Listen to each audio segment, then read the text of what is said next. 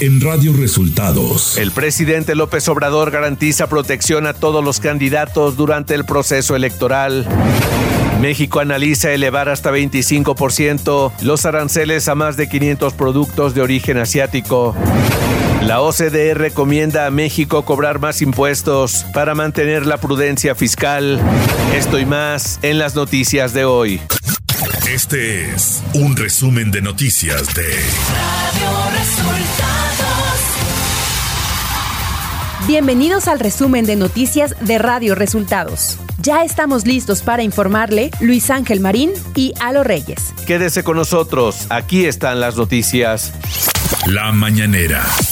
En la conferencia de este miércoles, el presidente Andrés Manuel López Obrador garantizó protección a candidatos durante el proceso electoral. El mandatario sostuvo que se les ofreció protección a los candidatos presidenciales, así como a varios de los aspirantes a los diversos cargos públicos para las próximas elecciones. Bueno, estamos trabajando en proteger a todos. Se le ofreció a las candidatas a la presidencia, al candidato protección. Y se les está protegiendo. Aceptaron, traen sus equipos. Y ellos pusieron las condiciones. Y están protegidos. Y se está haciendo lo mismo, se está hablando con candidatos a gobernadores, gobernadoras, candidatos, diputados federales, senadores, hasta donde podamos Andrés Manuel López Obrador se refirió a la noticia falsa de que la periodista Anabel Hernández había sufrido un atentado y afirmó que se cuida la seguridad de todos los periodistas. Ayer que vi lo de esa señora, me preocupó. Imagínense, le pasa algo, pero de inmediato nos culpan a nosotros. Y para culparnos, podrían hacer una cosa así, porque es gente sin escrúpulos morales, de ninguna índole, de malas entrañas. Entonces tenemos que cuidar a todos, periodistas, que esté bien protegido Loret, que esté bien protegido Ciro, que esté bien protegido Joaquín, Carmen Aristegui, todos, y además decirles que nosotros no somos represores, el presidente López Obrador adelantó que solo asistirá a la cumbre de líderes de América del Norte si México recibe un trato respetuoso por parte de Estados Unidos y Canadá. ¿En Quebec no hay o no? un trato respetuoso, no participo. Además, ya me faltan nada más siete meses y no me gusta viajar mucho. Me gusta viajar aquí a Palenque. Aquí sí, este, me siento muy bien. López Obrador señaló al grupo de conservadores en México de influir en la disputa por el incremento del comercio de acero y aluminio con Estados Unidos. Sí, estamos viendo eso. Estamos notando que los conservadores de México andan haciendo lo que se conoce en el ámbito comercial como lobby en Estados Unidos, internacionalistas, politólogos, economistas del conservadurismo de México están haciendo lobby en Estados Unidos y en Canadá. Tenemos esa información. Radio Resultados. Elecciones 2024. El presidente de Morena, Mario Delgado, afirmó que al ser un partido político, Morena no está a cargo de la seguridad de sus candidatos, sino el gobierno federal. Esto luego del asesinato de los dos precandidatos en Marabatío, Michoacán. O sea, no te mentiría si dijera que Morena les garantiza la seguridad. Es decir, ellos tendrán que asumir el riesgo. La seguridad la está garantizando el gobierno eh, de la República, que tendremos un proceso electoral en paz. El Consejo General de Línea aprobó multas a los partidos políticos en conjunto por 51.1 millones de pesos por irregularidades en ingresos y gastos de precampaña de contiendas a la presidencia de la República, diputados y senadores. Sin embargo, a ningún abanderado le fue retirada la candidatura por razones de fiscalización. La mayoría de los partidos logró rebajas respecto a la sanción original al comprobar o aclarar temas de presunta propaganda irregular o no declarada principalmente. Este martes se registró el mayor número de peticiones de licencias en la Cámara de Diputados en lo que va de la 65 quinta legislatura por diputados que buscarán otro cargo de elección popular. En un solo trámite, el Pleno aprobó 17 peticiones de licencia de legisladores de diferentes partidos. La mayoría de los diputados y diputadas que piden licencia van al Senado por alguna alcaldía o diputación local, pero quienes buscarán la reelección en la Cámara de Diputados no están obligados a solicitar licencia. En el caso del Senado, el Pleno aprobó la licencia de los morenistas Alejandro Armenta, Ovidio Peralta y de los panistas y de los panistas Ismael García Cabeza de Vaca, Juan Antonio Martín del Campo, Indira Rosales San Román, Minerva Hernández Ramos y Marco Antonio Gama Basarte. Los siete dejarán de ejercer sus funciones como senadores a partir del 1 de marzo, ya que buscarán competir y participar también en el proceso electoral del próximo 2 de junio. Luego de 36 años de militancia en el PRI, el exalcalde de Apodaca, Óscar Cantú García, renunció al tricolor, alegando que ese instituto político se ha distanciado de las causas ciudadanas. Trascendió que Óscar Cantú podría sumarse a las filas de Movimiento Ciudadano. Nacional. La titular de la Secretaría de Economía, Raquel Buenrostro, aseguró este martes en rueda de prensa que las diferencias con Estados Unidos en torno al tema energético como de hidrocarburos quedaron resueltas. Además, precisó que las acusaciones de una supuesta triangulación para la comercialización de acero por parte de México hacia Estados Unidos obedecen solamente a una presión política en víspera de las elecciones presidenciales.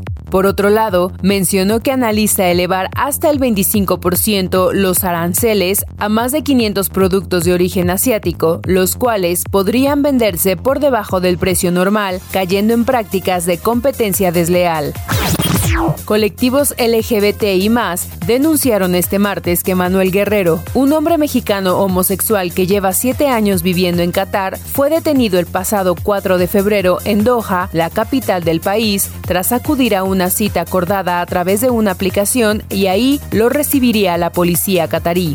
El comité Manuel Guerrero, conformado por activistas y agrupaciones de la diversidad sexual para dar seguimiento puntual a este caso, aseguró que Manuel fue víctima de un modus operandi violatorio de derechos humanos, que es muy común en países que criminalizan a las personas LGBTI.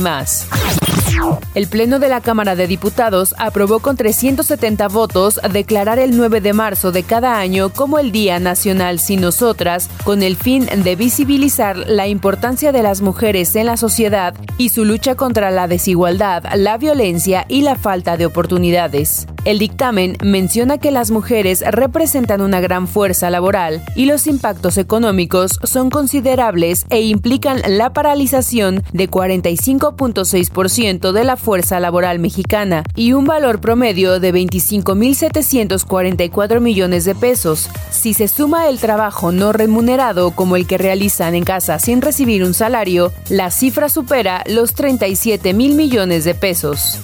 Ciudad de México.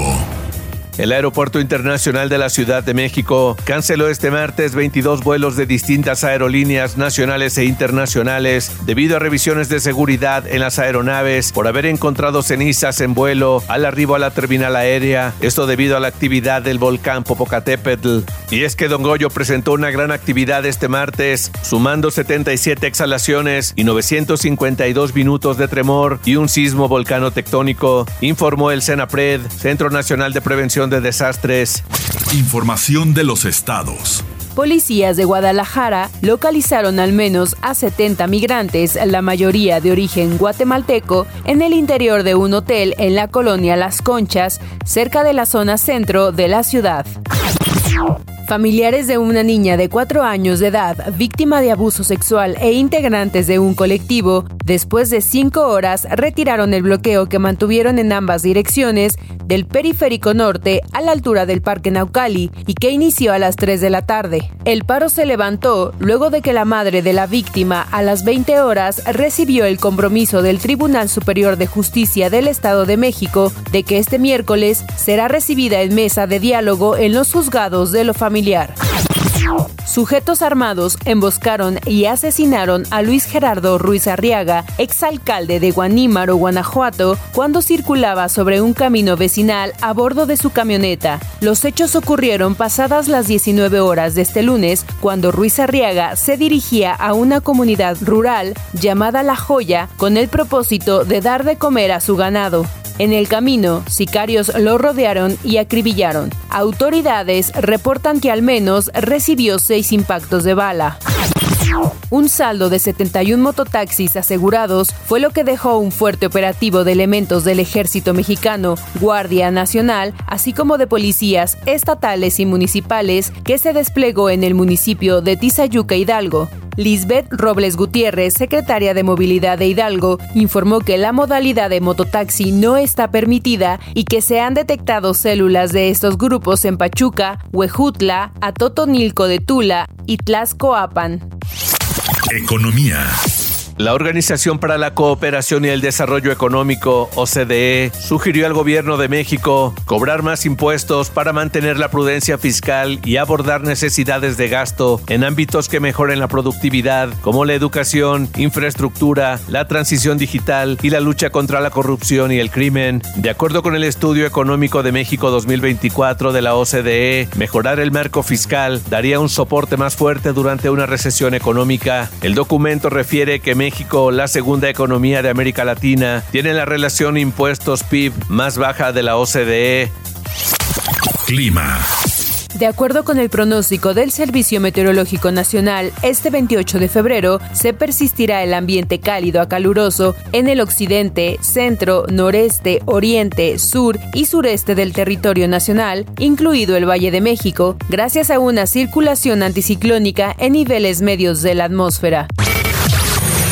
Radio Resultados Internacional.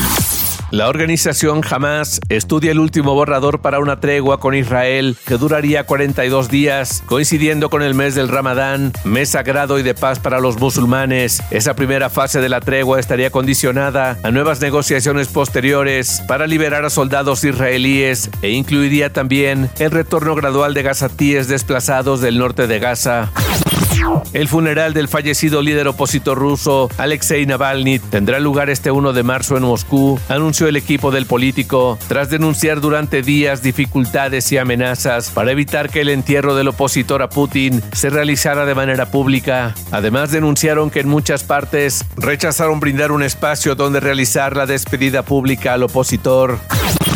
El representante especial del gobierno chino para asuntos euroasiáticos, Li Hui, viajará a Europa para promover una solución política a la guerra en Ucrania, por lo que visitará Rusia, Bélgica, Polonia, Ucrania, Alemania y Francia en una tarea que enfatiza la urgencia de restablecer la paz, detalló el Ministerio de Asuntos Exteriores de China, que señaló además que China ha mantenido una comunicación estrecha con todas las partes, incluidas Rusia y Ucrania.